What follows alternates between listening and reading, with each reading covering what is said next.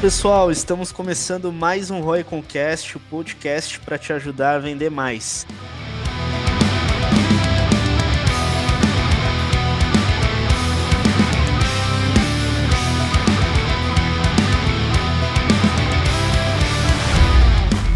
Com mais um convidado muito especial do mundo do e-commerce, Christopher, que é head aí de e-commerce da Reserva, para trazer muito conteúdo rico. A gente trocar aquela ideia sobre varejo, vendas, marketing. Fala, Christopher, tudo bem? Fala, pessoal, tudo bem? Eu quero agradecer o convite. É, realmente, assim, pô, é sempre bacana poder falar um pouquinho de e-commerce, falar um pouquinho de resultado, de estratégia e poder compartilhar um pouquinho que a gente sabe aí de, de tantos erros nessa, nessa trajetória. Obrigado mesmo, viu? Massa. A gente está com o Alan da Ciclo E-Commerce. Fala pessoal, beleza? Fala galera, tudo bem? Mais um podcast aí com muito conteúdo útil. Bom, a gente separou para esse podcast uh, praticamente a pauta para a gente conversar sobre estratégias de marketing ao e-commerce, né? E só que antes da gente até entrar nessa pauta, eu queria que você contasse um pouco aí para a gente, o Christopher, do, da tua história, né, cara? Como é que você entrou aí no mundo do e-commerce, por onde você já passou? Em 2020 aí vai fazer 11 anos de e-commerce. É, eu comecei como estagiário no interior do Paraná, ganhando 350 reais por mês, mais ou menos. Eu trabalhava ali umas 4 horas por dia e eu era responsável por, por criar alguns banners de, de alguns e-commerces. Era uma agência super pequena. É, eu, era responsável por criar algumas landing pages, fazer o piloto do sistema. Realmente, assim, bem como, como estagiário mesmo, tá? aprendendo o que era e-commerce, o que era venda. Nossa, assim, era realmente assim, era muito, muito cru. Aí, cara, é, eu, eu, eu, eu, saí dessa agência, fui com, realmente para uma operação de e-commerce, onde foi a minha base, ainda no interior do Paraná. E aí, em 2012, a gente saiu no faturamento, isso lá em 2010, né?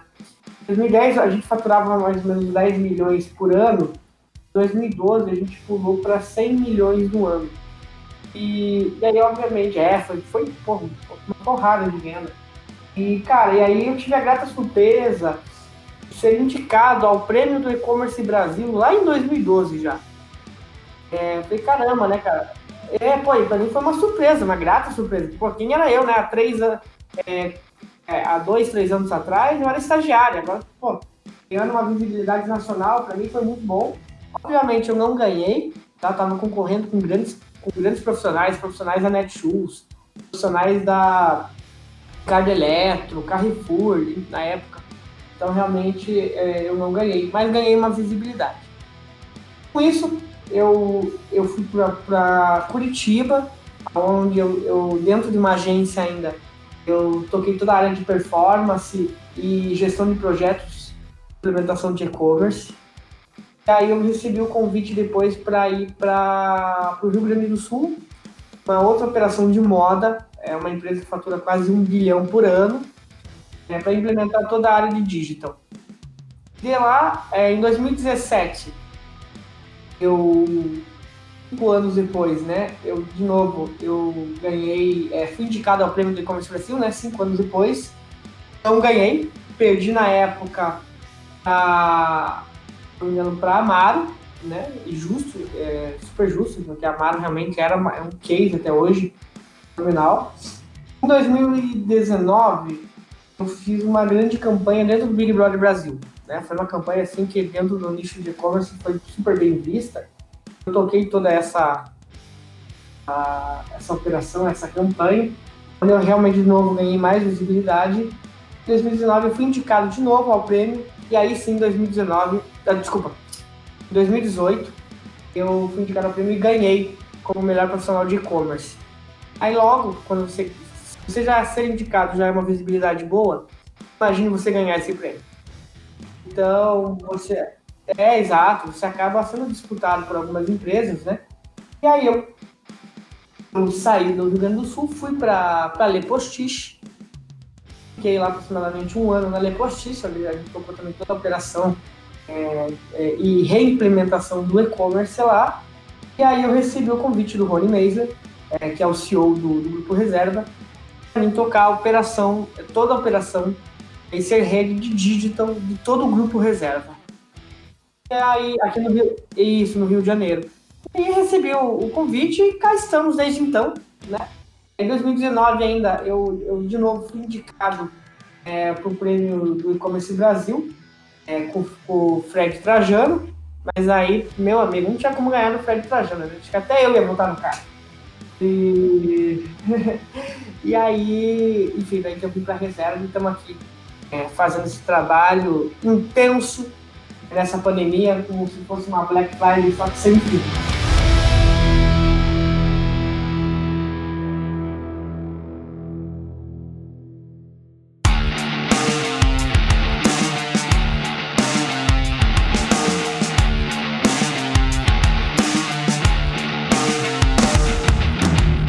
que é, é, assumir uma operação dessa, o Christopher? Eu não me refiro assim nem tanto a só a marketing ou ao, a, ao, a vendas, mas olhando também a time, pessoas. Você precisa assumir, precisa construir time, precisa remodelar. Como que é? Como que isso é na prática aí? E-commerce é um negócio engraçado, porque em todas as operações que eu passei, é, e acho que quem está nos escutando, ou até vocês devem ter essa experiência, cada lugar é um organograma diferente, tá? é, uma cultura diferente, que você não dá para você, por mais que você tenha uma bagagem, não pode impor a sua verdade, porque existe uma cultura muito mais forte que você tem que respeitar. E você tem que, até você como profissional, você tem que se adaptar. Quando eu recebi o convite da, obviamente, que do grupo Reserva, é uma das maiores empresas digitalmente estruturadas da América Latina, você realmente se assusta um pouco no começo e fala assim, caramba, é, é, calma lá, como é que eu vou organizar essa casa aqui, sendo que ela talvez já esteja organizada, né? É, então, antes de você entrar, você cria alguns monstros na sua cabeça. Quando você entra, quando você entende a pegada, é, eu, eu vejo muito mais assim, cara, que a gente é responsável por agregar do que a empresa não tinha como é, o dia a dia e que você fazia antes. Então, quando você entende, olha, vocês são muito bons isso aqui, né? Eu preciso ensinar isso. Mas talvez esse ponto aqui eu possa agregar. Aí sim você vai modificando, vai estruturando junto com o time. O time aqui da reserva, é, ele tem, assim, ele é, é muito, muito dinâmico e muito diversificado. Então a gente tem aqui, assim, por exemplo, estagiários, e analistas e coordenadores, e até então, que há tempo atrás, né, os analistas e coordenadores também eram estagiários. E, e a gente aprende muito, muito rápido. A gente testa muito. E isso faz, a reserva tem essa, essa cultura de testar, fazer, numa velocidade que faz com que os profissionais cresçam muito rápido. Então, quando você pega um, um, profissional de mercado, às vezes um cara de casa que tem aí um, dois anos de experiência corresponde a um cara de cinco, seis anos de mercado. A velocidade com que a gente implementa, a cultura que a reserva impõe de você ser autodidata e ir lá correr atrás e aprender. E então, assim, o desafio está muito mais em como você, como head, consegue pegar é, a capacitação, os melhores skills para profissional, entender o que a empresa quer estrategicamente, você é, fatiar isso com que a equipe entrega. Então, o desafio maior está entre você atender a expectativa dos acionistas, CEO, diretores, é, e você transmitir isso para a base. Eu acho que esse é o maior desafio do gestor hoje. Pensando nessa questão de estrutura, você falou um pouco de que cada empresa tem seu organograma, né? É, e a gente vê muito isso, né, o Christopher, de acordo com o porte de um e-commerce que a gente tem aqui, né? E cada fase que ele chega, o negócio vai mudando, vai crescendo, vai agregando com áreas. questão da reserva, que é onde você tá, né? Como que é a, a estrutura, área de marketing da empresa? Uma equipe de performance, é uma equipe de criação, é tudo, é uma equipe só mesclado com vários profissionais. Como que é essa dinâmica de equipe? Bom, vamos lá. É, aqui a gente, a, a, gente pega muito, muitos modelos de fora para a gente estruturar nosso organograma, tá? A gente vê o que, que dá certo. E aí, obviamente, lembra que eu, eu como eu, sempre disse, é tentativa e acerto, tá? Então, a gente já fez alguns modelos, mas a gente chegou no modelo que a gente acredita que é o ideal. Lembrando sempre que é, a gente tenta potencializar os skills das pessoas. Essa é a premissa. Pegar a melhor pessoa no melhor lugar é o melhor para a empresa. Então, a gente tem aqui, um, dentro da área de digital, o digital como um todo, ele é dividido é, praticamente em, em duas áreas. Tá? A área de negócios digitais e a área de produtos digitais. Tá? qual a diferença entre essas duas áreas? Uma atende a área de tecnologia, produtos. Ou seja, é, eu preciso de uma nova funcionalidade que, de pensar assim, ah, é, que um consumidor quer gravar uma voz, sair o wave da voz e a pessoa quer estampar esse wave da voz numa camiseta, entende? É, alguém tem que criar a funcionalidade da pessoa gravar no microfone, fazer o upload do áudio, isso ir para uma camiseta, ir para estamparia. Alguém é essa área de produtos digitais que cuida. Tá? Ou, olha, eu preciso de uma funcionalidade aqui no meu e-commerce, eu quero que, sei lá, é, mude a cor do site quando um cliente fale que ele é daltônico, por exemplo. É, e aí, o produtos digitais cuida dessa área. E aí tem a área de negócios, de vendas digitais, é que cuida realmente ali do resultado, da performance do negócio. Da, de vendas de negócios digitais, aí sim existe um organograma que funciona com é, aquisição, acquisition, toda a área de performance marketing digital, então ativação, ads, é, retargeting, remarketing, programática, é, parcerias mídia, é, YouTube, Google, tudo dentro da área de acquisition. Aí nós temos uma área de é, retenção, área de CRM, é responsável justamente para é, aumentar o LTV, aumentar a recompra, é, cuidar de inativo, cuidar da base de clientes, toda essa área de CRM. Aí nós temos uma outra área, que é a área comercial. Então, é, quem é que vai cuidar realmente dos produtos? Imagem, árvore de categoria, categorização, é, descrição, que produtos vão, né, que apostas ah, vão para cada, cada e-mail, enfim, cuidando aí de, de fato a, de toda a operação comercial. Aí a gente até recentemente criou uma área de navegação. A área de navegação é a pessoa responsável por cuidar de como o usuário vai entrar dentro do site. Ou seja, que banner eu vou colocar na home, é, como que vai ser a landing page, como que vai ser o fluxo. Quando, eu, quando a pessoa clicar no banner, é, ela vai para onde, quantos cliques até o checkout, vai cuidar de um upsell do checkout, é, qual as páginas com maior bounce, é, enfim, vai fazer essas análises para cuidar da navegação. Então, é, nós temos essas, essas quatro áreas aí. Aí, nós tínhamos uma área que era a área de criação. Tá? Essa área de criação é responsável pelo quê? É, criação de e-mail, criação de banner, é, UX, é, tom de voz, copy, redação, edição de vídeo, blog é, e até as fotografias do site. Então, essa área de criação, como se fosse uma área de marketing do digital. Tá? É, então, essas cinco áreas são áreas de negócios, né? área de vendas.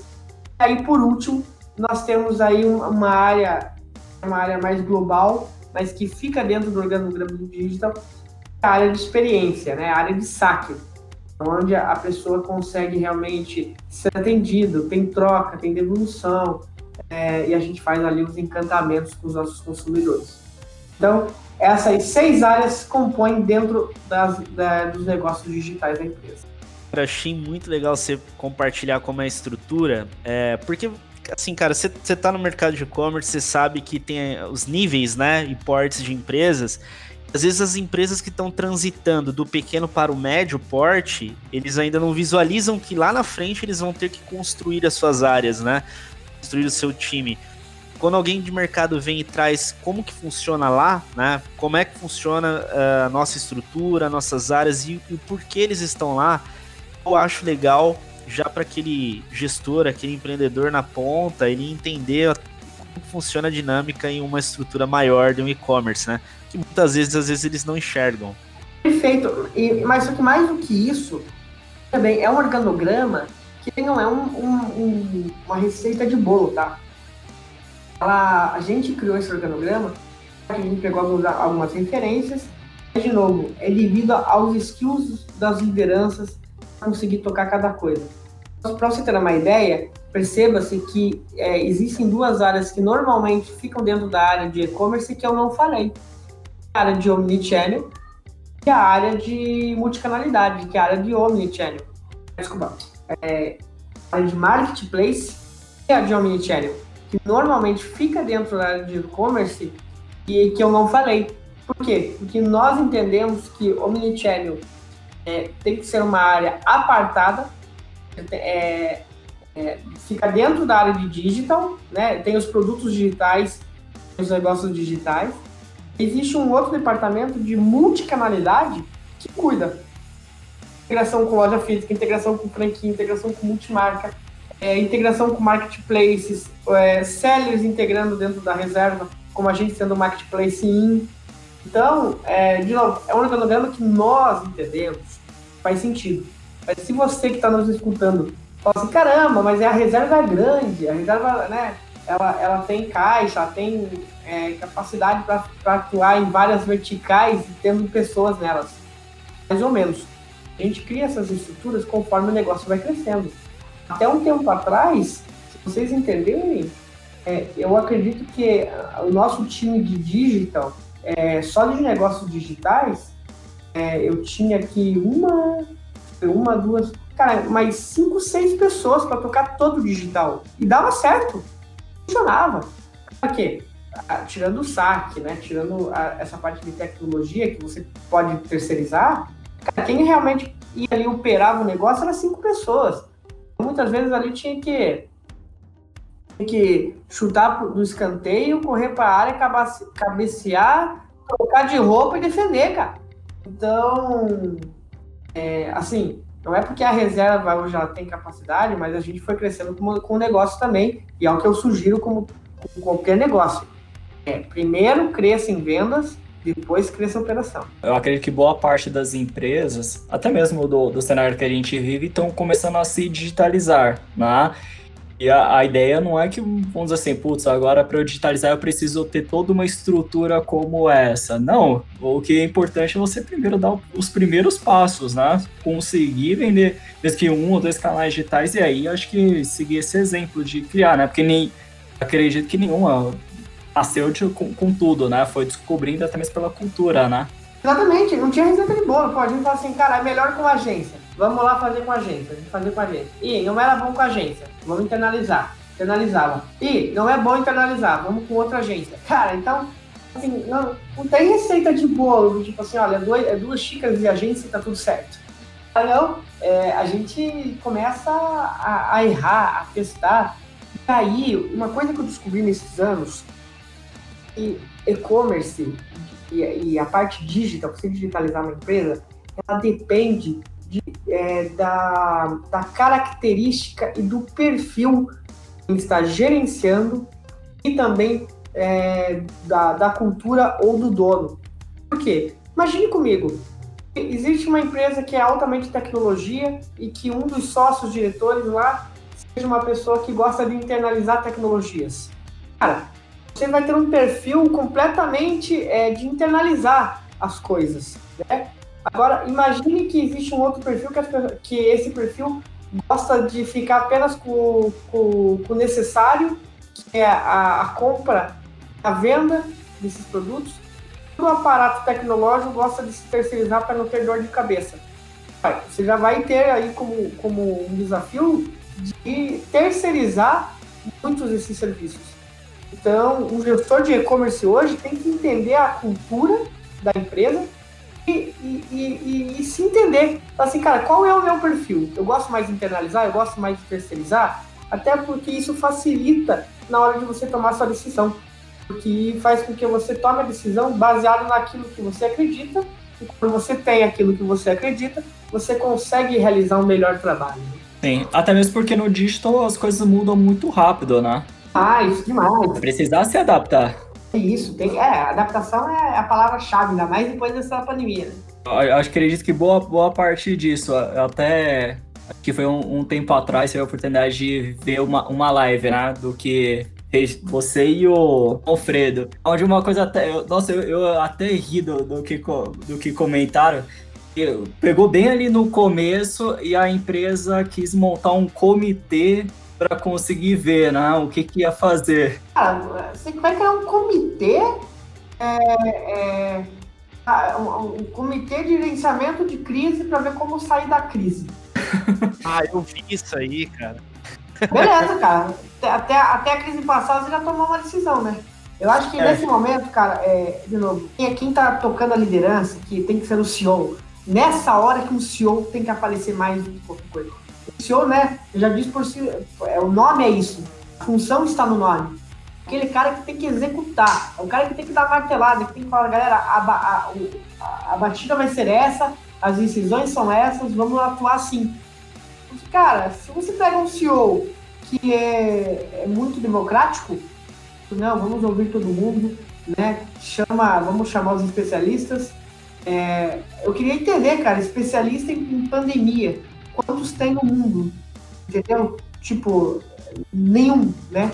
É, então, assim, é, eu acho que nessas horas, é, o, o Rony, que é o CEO da, da reserva, é, é um cara assim que é um cara que ele dorme pensando, ele acorda jogando pra gente executar. Então isso é muito bom. Porque, cara, é, ele, ele, ele se planeja de uma forma e ele escuta muita gente, né? É, claro que você tem que tem algumas horas que você, você pondera algumas, alguns pontos, mas isso faz total diferença numa, numa companhia. Coloca um peso muito grande, por exemplo, até do que você comentou, de ter essa cultura de teste para passar por esses momentos até com menor dificuldade? Cara, sim, eu, eu acho que é, do, dos prós e os contras, você tem mais prós porque você, é, culturalmente falando, você já é dinâmico, você já é alto é, maleável e adaptável às situações, então isso é bom. Por um outro lado, é, é cara, às vezes te atrapalha. Você tem tanta coisa para executar, tanta, tanta, iniciativa, você acaba, aquele assim, é, feito é melhor que perfeito, no final das contas você tem muitos feitos e nenhum perfeito, entende? E, e isso é ruim para você gerenciar dia a dia. Logo, você tem. Ah, eu devo ter aqui aproximadamente, nesses três meses, a gente subiu, cara, sei lá, eu chutódromo aqui, mas eu sei que é mais que 200. Ah, 220 projetos. É, se a gente dividir isso em dias úteis, é surreal a quantidade de projetos que você tem que é, lançar. É, então, esse dinamismo às vezes chega a atrapalhar um certo ponto.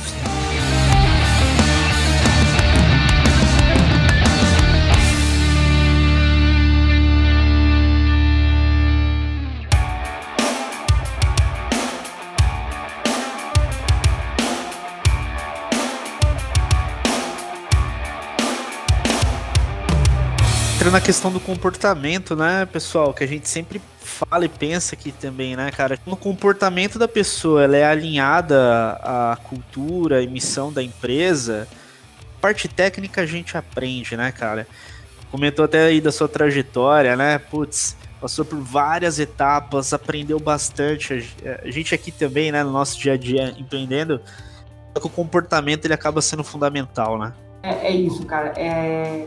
E, e eu, eu falo assim, às vezes, cara, você. Assim, você quer sempre conversar com pessoas legais, você quer conversar com pessoas que, que te agreguem, que não tenham é, milindro em te ensinar, sabe? Que também queira aprender, que não, não, não veja que o copo está sempre cheio. Então, você ter essa, esse tipo de pessoas é importante. É claro, é claro. Fala, então você está falando, Mário, que pô, se, não, se não contrata pessoas que não são simpáticas, pô, de jeito maneira. Eu acho que cada um tem a sua forma é, de, de, de, agregar. Não, não, não, se a pessoa é realmente, por exemplo, um especialista em Google Tag Manager, cara, o cara vai lidar com script, código o dia inteiro. Esse cara, se ele quiser ser mudo, tô, se o cara for fera em GTM, lindo, pô, vem pro abraço e vamos ser felizes. Até algumas áreas que não tem como, ele precisa se relacionar. Então, se uma pessoa é mais tímida, ele acaba não tendo esse skill. E aí, lembrando, comportamento também é skill, tem que ser treinado, tem que ter é, um foco nisso também para ser bem sucedido. Se você querer apenas focar na área técnica, você está perdendo aí um grande espaço e grandes oportunidades. Certeza. Ó, você falou do perfil aí. O, o, Alan também, ele não é muito simpático, mas a gente gosta muito dele. é o estilo de cada um aí, ó. Aí, brincadeira, brincadeira. Mas assim, é, até pegando agora a questão do, da, da, da, parte estratégica de, de marketing e vendas para o e-commerce, né? O, o, Christopher, como que é a tua visão quanto a isso? O que, que você considera importante no início né, da construção de uma estratégia de seja de aquisição de clientes, ou seja, numa outra ponta mais voltada em retenção? São os pilares né, que você considera essenciais para todo o e-commerce, qualquer tipo de e-commerce? Para qualquer tipo de e-commerce, primeiro, eu, eu me baseio primeiro aonde você quer chegar, onde seu negócio quer chegar. E, e sendo mais prático, para não ficar um negócio muito conceitual, assim, cara, comece pelas premissas. Primeiro, é, quanto você quer faturar? Segundo, que canais você vai querer atuar? Sabe aquele tradicional Canvas? É, é, e assim, Deus o livre, assim, não é em duas horas fazendo um Canvas que você vai decidir o futuro da sua empresa, mas eu acho que é um norte, eu acho que é uma, é uma base para você organizar seus pensamentos. Então, primeiro é, organize esses pensamentos aonde a empresa quer chegar.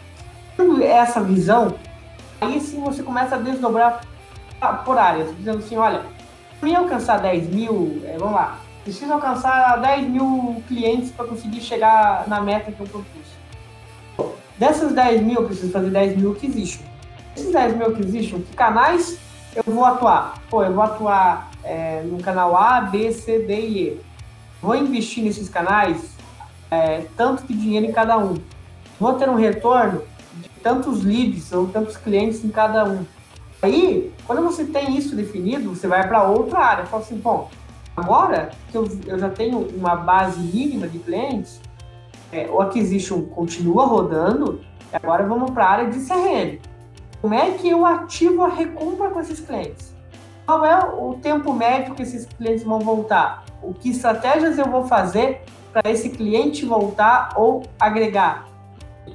Aí quando você tem isso pronto, aí você fala assim, bom, tem que atender esses consumidores agora. Como que eu vou atender eles? Vou atender por WhatsApp, por chat, telefone, é, Instagram, Facebook, enfim. É, aí você coloca todos esses, esses, canais de atendimento. Quanto mais a canal de atendimento você tiver, você vai ter que entender que mais recursos humanos isso vai ter que ter. É, é, e aí você já começa a entender aonde você quer chegar com o relacionamento. Ok, resol, é, resolvi a caixinha do, do atendimento. Bom, agora eu preciso entender como que eu vou entregar esse, esses, esses, é, esses produtos. Eu vou precisar de embalagem vou precisar de uma pessoa, precisar aqui de uma transportadora. Então, pô, já define esse pacote e assim por diante. Eu acho que ao invés de você pensar como um todo, peça fatiando, mas sem antes planejar, não comece nada. Você quebra em etapas e você consegue dar foco, né? Isso. Você falou assim, alguns pilares importantes, né? Principalmente para quem está escalonando aí no e-commerce, o Christopher, a, a, a, etapa do CRM, né? Principalmente quem está do pequeno para o médio, até o médio porte. Vou contar a história do Zé Pipoqueiro. O Zé Pipoqueiro, ele, ele tinha uma, um dos melhores pipocas da cidade. Ele ficava perto de duas faculdades. A pipoca dele era fantástica, era maravilhosa, tinha um preço bom. Se comprasse com refrigerante, você ganhava uma promoção. É, e aí, veja bem, ele estava numa boa praça, ele tinha um bom produto, ele tinha uma, uma boa promoção, ele tinha preço. Ele tinha tudo que uma empresa precisa ter. Cara, pilares básicos, os quatro P's marketing lá, né? Então, o que acontece? Ele estava numa praça boa, só que ele tinha sazonalidade também. Sazonalidade dele, baixa, era quando as faculdades entravam em férias. Logo, ele não tinha mais fluxo. Então, quando ele sentiu o primeiro baque, ele falou assim, cara, já, eu já sei o que fazer. Quando voltar às aulas, eu vou pegar o número de telefone de todos os alunos que compraram pipoca para mim, porque aí eu vou oferecer delivery às férias. Então eu entrego a pipoca, porque essas pessoas elas não deixam de gastar. Elas só não estão participando daquele, é, daquele fluxo dia a dia e logo não vê o pipoqueiro, não cria a, a ação de compra.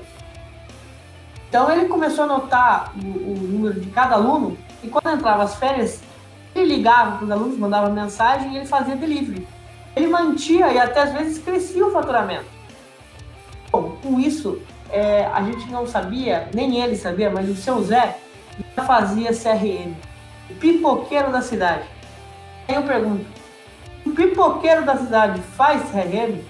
Por que os, os grandes e-commerces ainda não fazem? Então, a, a estrutura de CRM para quem é pequeno é básica. Você tem o que muita gente sofre para ter: os dados do consumidor. Vamos imaginar que você não pegue nenhum dado a mais do que você já tenha minimamente para emitir uma nota fiscal. É nome, e-mail, telefone, o que ele comprou. Isso já te dá um mar de informação a mais do que qualquer outra empresa. Loja física, por exemplo, loja física, é, você que aqui não faz cadastro, não tem nenhuma informação. Ela vive de acquisition. A vida dela é acquisition. É, não existe retenção e recompra nenhuma, a não ser que a pessoa volte, que é, se torne um novo acquisition, né? É, então, uma área de CRM com essas áreas, veja bem, um, o consumidor compra normalmente às 17 horas você já sabe que ele está acostumado a comprar nesse horário. Então, você consegue fazer ação para cada usuário pela hora que ele comprou. Isso já te dá um site fantástico de você gerar comunicações dentro do horário que ele costuma ler os e-mails. São sites assim que faz que você dê uma experiência legal para o consumidor e o teu CRM cresça. Veja bem, falei, pipoqueiro. Se o pipoqueiro consegue, qualquer empresa consegue. Nossa, aí casa exatamente, porque é, é o que o, o Mago disse, né? O pessoal, eu não sei se é um processo que o pessoal pensa só a curto prazo, não é só ficar adquirindo, adquirindo.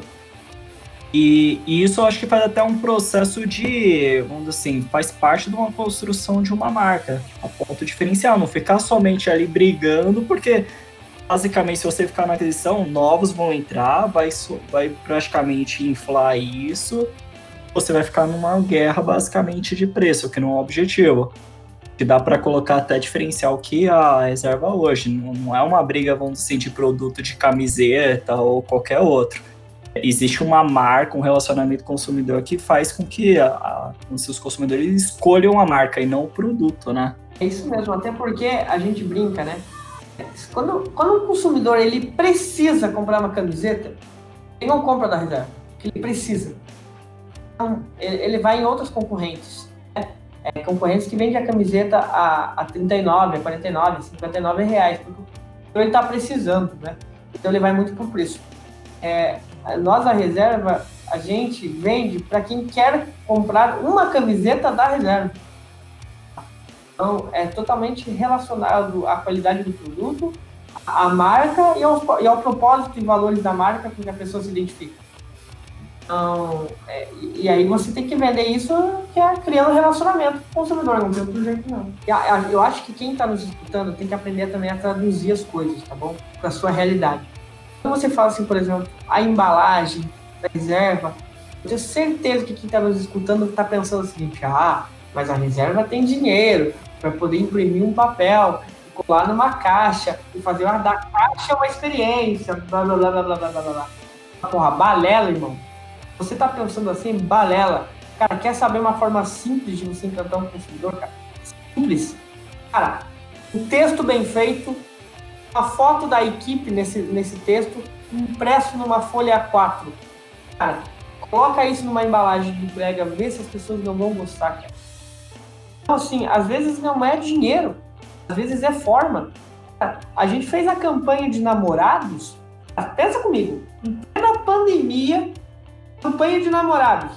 Você acha que é, a, a, a, reserva vai mandar os nossos colaboradores para a rua fazer shooting, é, colocando em risco uh, os nossos colaboradores, os modelos, passar uma mensagem que não é, não é legal? Gente fez? que falou para os nossos colaboradores, galera, quem aqui namora? Ah, eu namoro, eu namoro, eu namoro, eu sou casado, assim, assim, é sensado. A gente escolheu, é, tipo, 20 casais da reserva, né? Três casais homos, é, casais héteros. Pediu uma foto a cada um desses casais. Tá feita a campanha, porra! Quanto custou esse negócio? Zero! Zero, cara! E, e, a galera fica falando assim, ah, porque a reserva tem dinheiro. Porra, tem ideia, tem iniciativa.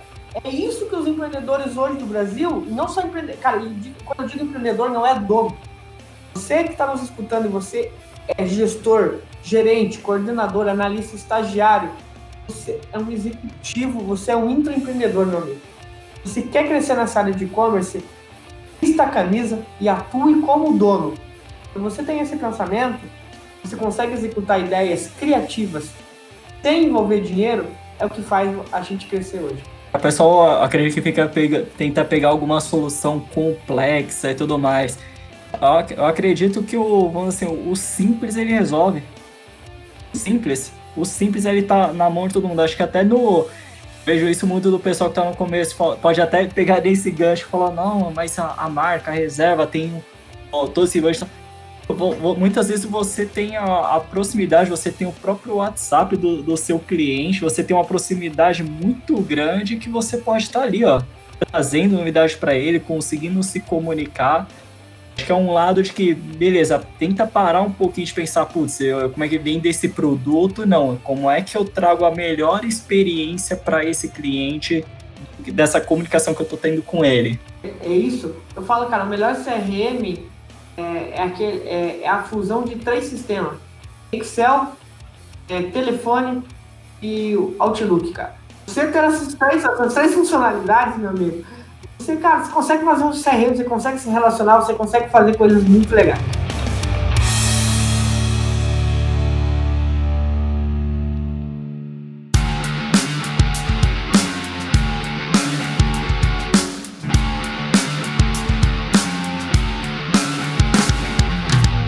primeiro ponto, quando é, eu estava viajando, eu cheguei no Rio de Janeiro, é, a pandemia, não sei se vocês se lembram, foi anunciada, é, se não me engano, num sábado ou num domingo aqui no Brasil. Não vou me lembrar, me lembrar certinho o dia, tá? Segunda-feira, à noite, eu cheguei no Rio de Janeiro. É, quando eu cheguei no Rio de Janeiro, falaram assim, olha, todo mundo de home office. É, falou, ok, né, todo mundo ali de home office, então o primeiro passo foi resguardar os nossos colaboradores. Depois, a gente queria resguardar quem estava na linha de frente, que eram os nossos vendedores, né, que ficavam nas lojas físicas. Então, o primeiro passo é fecha todas as nossas lojas de rua, poucas, o resto é loja de shopping e franquia. Aí nós temos um problema um pouquinho maior, porque você fechar uma loja de shopping, você tem um problema contratual é, você não, não pode fechar. E se você fechar, você leva, você leva multa. Então, obviamente que em pouco tempo os shoppings também já sofreram uma pressão social é, e acabaram tendo a opção de fechar os shoppings. Isso fez com que a gente resguardasse também os nossos vendedores. Dito isso, todos os vendedores e todos os colaboradores em casa, chega a, a missão dizendo, olha, agora nós precisamos manter ativa a receita da empresa que a, a empresa, por mais é, saudável é, financeiramente que ela esteja, ela precisa de caixa. Não é um banco. Banco tem limites, mas imagine uma empresa de varejo. Logo a gente tinha que pô, girar a máquina. E aí aconteceu o primeiro problema. Como você vai falar de venda uma semana, em um momento, tá todo mundo falando que as pessoas irão morrer no mundo inteiro? É, é incongruente a gente falar. E para piorar, a semana quando a gente é, é, aconteceu a pandemia, era a semana de lançamento de coleção, que implicaria a nossa vida, ou seja, produtos dentro de casa, comprados, pronto para vender, a gente não podendo falar de venda, porque é incongruente mesmo, e não podemos lançar coleção. Bom, resumo da ópera, a gente, primeiro passo, a gente falou, cara, como é que a gente se comunica com os consumidores, cara? A gente, primeira coisa a gente fez, olha, vamos contar para os consumidores o que, que, eles querem ouvir da reserva. Essa, essa é, a gente jogou para os consumidores, eles gratos nos responderam, com que a gente tivesse realmente um norte né, de, de, como falar e o que falar. E o segundo ponto foi agora, cara, os nossos vendedores em casa, é, e a gente não queria demitir ninguém, esse foi o primeiro ponto, né? Porque a gente tinha caixa, logo a gente falou assim, não, cara, vamos resguardar os nossos colaboradores até quando a gente aguentar. Aí entrou a estratégia a gente já tinha, a gente chamava de comércio digital. Comércio digital nada mais é que um, mais um canal de relacionamento dentro do CRM, só que ao invés de a gente usar e-mail ou é, SMS, web push, a gente usava o telefone e o WhatsApp num, num script muito humanizado. Aqui nesse time a gente tinha aproximadamente 10 pessoas. Tendo todos os vendedores em casa, a gente ampliou o time para mais de 500 pessoas, né? Aí, cara, a gente pegou todos, todos, todos os consumidores do nosso CRM, dividiu para todos os vendedores se relacionar. Sabe como que o vendedor se relacionava? O vendedor ele não chegava para você e falava assim: ó, vi que você comprou aqui uma camiseta, tô te mandando um link com as camisetas para você escolher, tá? Pô, não era assim não. Mandava uma mensagem ou um telefone do nome é Mago, trabalho aqui na reserva, até atendi na loja X.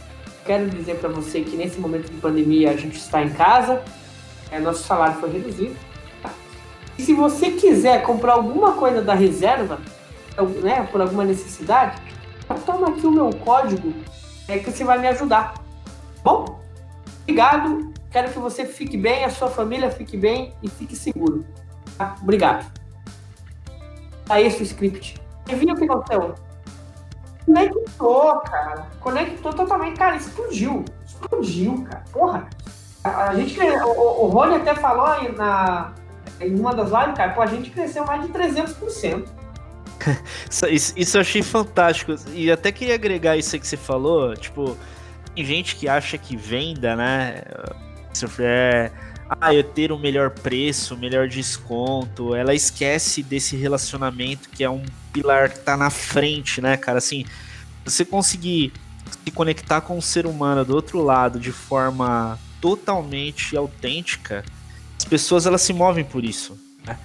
E eu achei fantástico isso que você posicionou aí, como que vocês moldaram até a linha de discurso aí pra galera de vendas. Porque, cara, a gente chegou numa. A gente entende. Por isso eu falo. Não sei se você sabe, mas é, o meu apelido Mago, ele veio não por uma prepotência, uma arrogância. Mas, é, eu estudei muito comportamento humano, psicologia. Então eu fiz muito curso de hipnose. E é, por entender realmente o comportamento do consumidor e tudo mais, aí quando eu fazia as hipnoses, os mentalismos, né? A galera começou a me chamar de mago. E aí por isso esse apelido até hoje. E quando eu entendo. Caramba, essa história eu não sabia. É, agora fala disso. A galera me chama de mago. Claro que quem não conhece a historinha acha que o mago fala assim, pô, o cara lá tá se achando mago, né? Não, cara. É, é, o mago, ele nasceu muito antes. É, eu sempre estudei muito o consumidor, né? A relação humana. E, e aí, como eu, eu tinha essa, essas, essas brincadeiras de fazer hipnose, e se você quiser é, tem no meu Instagram, tem, cara, tem um cara lá de vídeo eu hipnotizando as pessoas, fazendo brincadeiras, dentro de grandes eventos de e-commerce, inclusive, é, cruzeiros, enfim, é, como hobby mesmo, esse apelido pegou. E quando você entende o comportamento humano, você percebe que é o seguinte, cara, uma, 90% é, das pessoas amam, têm necessidade de comprar, ninguém gosta de vendedor, cara. Então, como é que você é, junta essas duas peças, né? Então, cara, tudo é comunicação, é o tom de voz. Se você tem o tom de voz definido, isso é, faz com que o, o consumidor é, junte perto de você, é, se aproxime da marca, você realize uma venda sem que isso seja declarado uma venda. É, até para pegar agora essa etapa, o Christopher, a gente tá, acaba entrando aqui na, na última fase né, do podcast e a pergunta clássica de sempre, né? Aquela dica final aí para quem estiver ouvindo. Lembrando, né, que praticamente a gente tem aqueles dois perfis aqui de, de audiência. Quem está iniciando e quem já está e já opera, né? Você considera importante para esse gestor de e-commerce, esse empreendedor que está ouvindo esse podcast? É, e que você gostaria de deixar como dica aí fundamental para essa galera? Primeiro, para quem está começando, é, se já não começou, está errando. Deveria ter começado. Segundo ponto, quem, quem já começou, vocês têm um grande, uma grande vantagem, uma enorme vantagem. As médias e as grandes não têm a chance de errar podem testar e numa, numa amplitude muito maior, porque ainda não tem uma força de uma marca por trás. Imagine que a reserva ela não tem, ela não tem o luxo de poder errar. Ela não pode errar, ela não, ela não pode errar uma, uma, comunicação, um produto errado, ela não pode comunicar um, um tom de voz diferente. Isso pode prejudicar um erro fatal é acabar com a empresa, né, de um dia para o outro. Tá? Então, para quem, tá, quem é pequeno, gente, testa. Testa e-mail, testa comunicação, testa layout, sabe? Testa produto.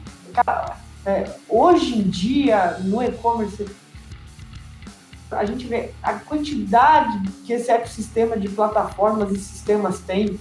Você não precisa ficar focado que você consegue terceirizar para fazer, para testar muita coisa. Testa search, testa é, layout, tem plataforma. Cara, para você ter um e-commerce antes, é impossível. Porque qualquer projeto mínimo custava 20, 30, 50 mil. Que a maioria dos empreendedores não tinha esse dinheiro. Hoje, você. Ah, eu fiz uma brincadeirinha, eu estava é, fazendo curso aqui, é, testando algumas plataformas e tal. Juro para vocês, cara é, eu só não integrei com RP, mas eu subi um e-commerce, um banner com 10 produtos, com checkout funcionando, transacionando dois dias. Dois dias, cara. Sozinho. Só eu. Aqui no meu computador fiz isso, cara. Então, assim, é, dois dias a gente consegue botar para rodar muita coisa. Então, tem desculpa para não, não começar, desculpa, né? E, exato. E aí, cara, a única coisa que eu, que eu levo em consideração, além de, de já começar e ser rápido, é assim, tenha um mínimo de um planejamento. Um mínimo. Não precisa fazer a vida inteira planejar para nunca executar, também não funciona. Um mínimo de um planejamento, porque é o seguinte, assim como é muito fácil testar e tem muita tecnologia, como eu argumentei, é, é muito fácil perder dinheiro. É, marketing digital hoje, é, cara, qualquer erro, qualquer anúncio, qualquer setup mal feito ou feito sem querer, perde muito dinheiro, esse dinheiro não volta e talvez seja difícil de recuperar. E assim, e-commerce, ele é uma concorrência sem fim. E mais do que uma concorrência sem fim, ela é uma concorrência invisível. Porque quando você abre um e-commerce, é como se você colocasse uma loja no, no, meio do deserto. Ninguém conhece, exceto você, a sua mãe e seu cachorro. Então, você tem que levar tráfego para lá e isso custa dinheiro. Então, assim, é, as três dicas que eu dou é, cara, planeje, pouco, mais planeje, execute rápido e não gaste dinheiro em tecnologia, gaste dinheiro em marketing. Alan gostou muito do que você falou. Ele está em negócios, lida diretamente com, com as empresas. Você gostou, né, Alan? Oh, show de bola. Cara, eu, eu falo que eu sempre coloco um dado muito importante que eu tento exemplificar pro pessoal. Cara, só 5% do varejo tá online. Existe um oceano ainda aí para navegar. Não deixa para entrar quando tiver ali, ó, como se tivesse outros mercados. Tem oportunidade, tem muita coisa. Tem, você pode iniciar um, assim, marketplace para contar com tráfego, você consegue ter uma loja, consegue vender para rede social. Você só, a única coisa que você precisa fazer é dar o primeiro passo. Acho que esse é o que você precisa dizer. Isso aí, eu falo assim, só tem que trabalhar. É, acho por isso que as pessoas não fazem. É, vamos colocar que não vai ser fácil, tem que, vai dar trabalho, mas é realmente, é, é dessa forma, tem que dar trabalho. Duas frases que eu escuto que eu gosto muito é, é fazer dinheiro dá trabalho. Às vezes as pessoas não querem. Então, cara, não tem, não tem segredo, né? A gente explica, uh, contextualizando aí com essa etapa, Christopher, a, a gente, o, como a gente é mais focado em marketing, grande desejo de quem chega até a gente para negociar e fazer projeto é vender mais. Vamos resumir assim, né? E não tá errado. É, e a gente brinca assim, né? Você sabe o que acontece quando você vende mais, né? Você vai atender mais gente, você vai ter que entregar qualidade, você vai ter que montar time. Tem consequências, né? Cada ação dessas tem consequências. Até vender mais. Com certeza. E a gente sempre passa isso, né? Legal, vamos fazer, se prepara para trabalho. Legal, cara. Gostei muito do conteúdo. Acho que ficou muito bom. A galera, com certeza que estiver ouvindo aí, vai ter aprendido muito. Queria agradecer o seu tempo, tá bom, o, Christopher? Achei fantástico aí. Como que o pessoal que está ouvindo pode se conectar com você? Deixar suas, seus contatos aqui também. Ah, maravilha, maravilha. Eu que quero primeiramente agradecer o convite, agradecer, acho que foi um papo super legal. É, eu acho que são iniciativas assim, as pessoas precisam. É, se tiver uma pessoa, apenas uma, todos os ouvintes que ouviram esse podcast, a gente conseguiu dar um insight, eu acho que é, a gente tem como objetivo super mais do que completo, cumprido, né? Então, fico bem satisfeito. Quem quiser me acompanhar com mais conteúdos, pode acessar o meu Instagram, arroba mago do e-commerce, tá? é, ou meu site, bem, é bem difícil, é www.magodoecommerce.com.br. Quem quiser me procurar no, no... Ele já providenciou o domínio.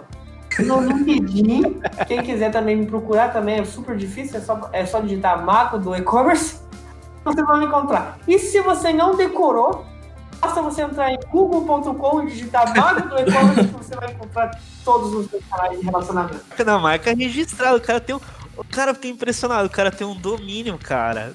Marca registrada. Claro, e tem um pouquinho. Né?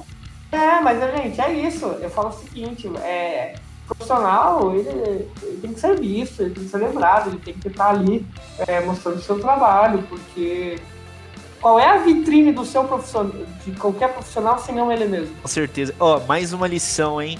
De falar muito disso pra equipe, o Christopher, assim além de fazer um bom trabalho, exponha o seu bom trabalho, né?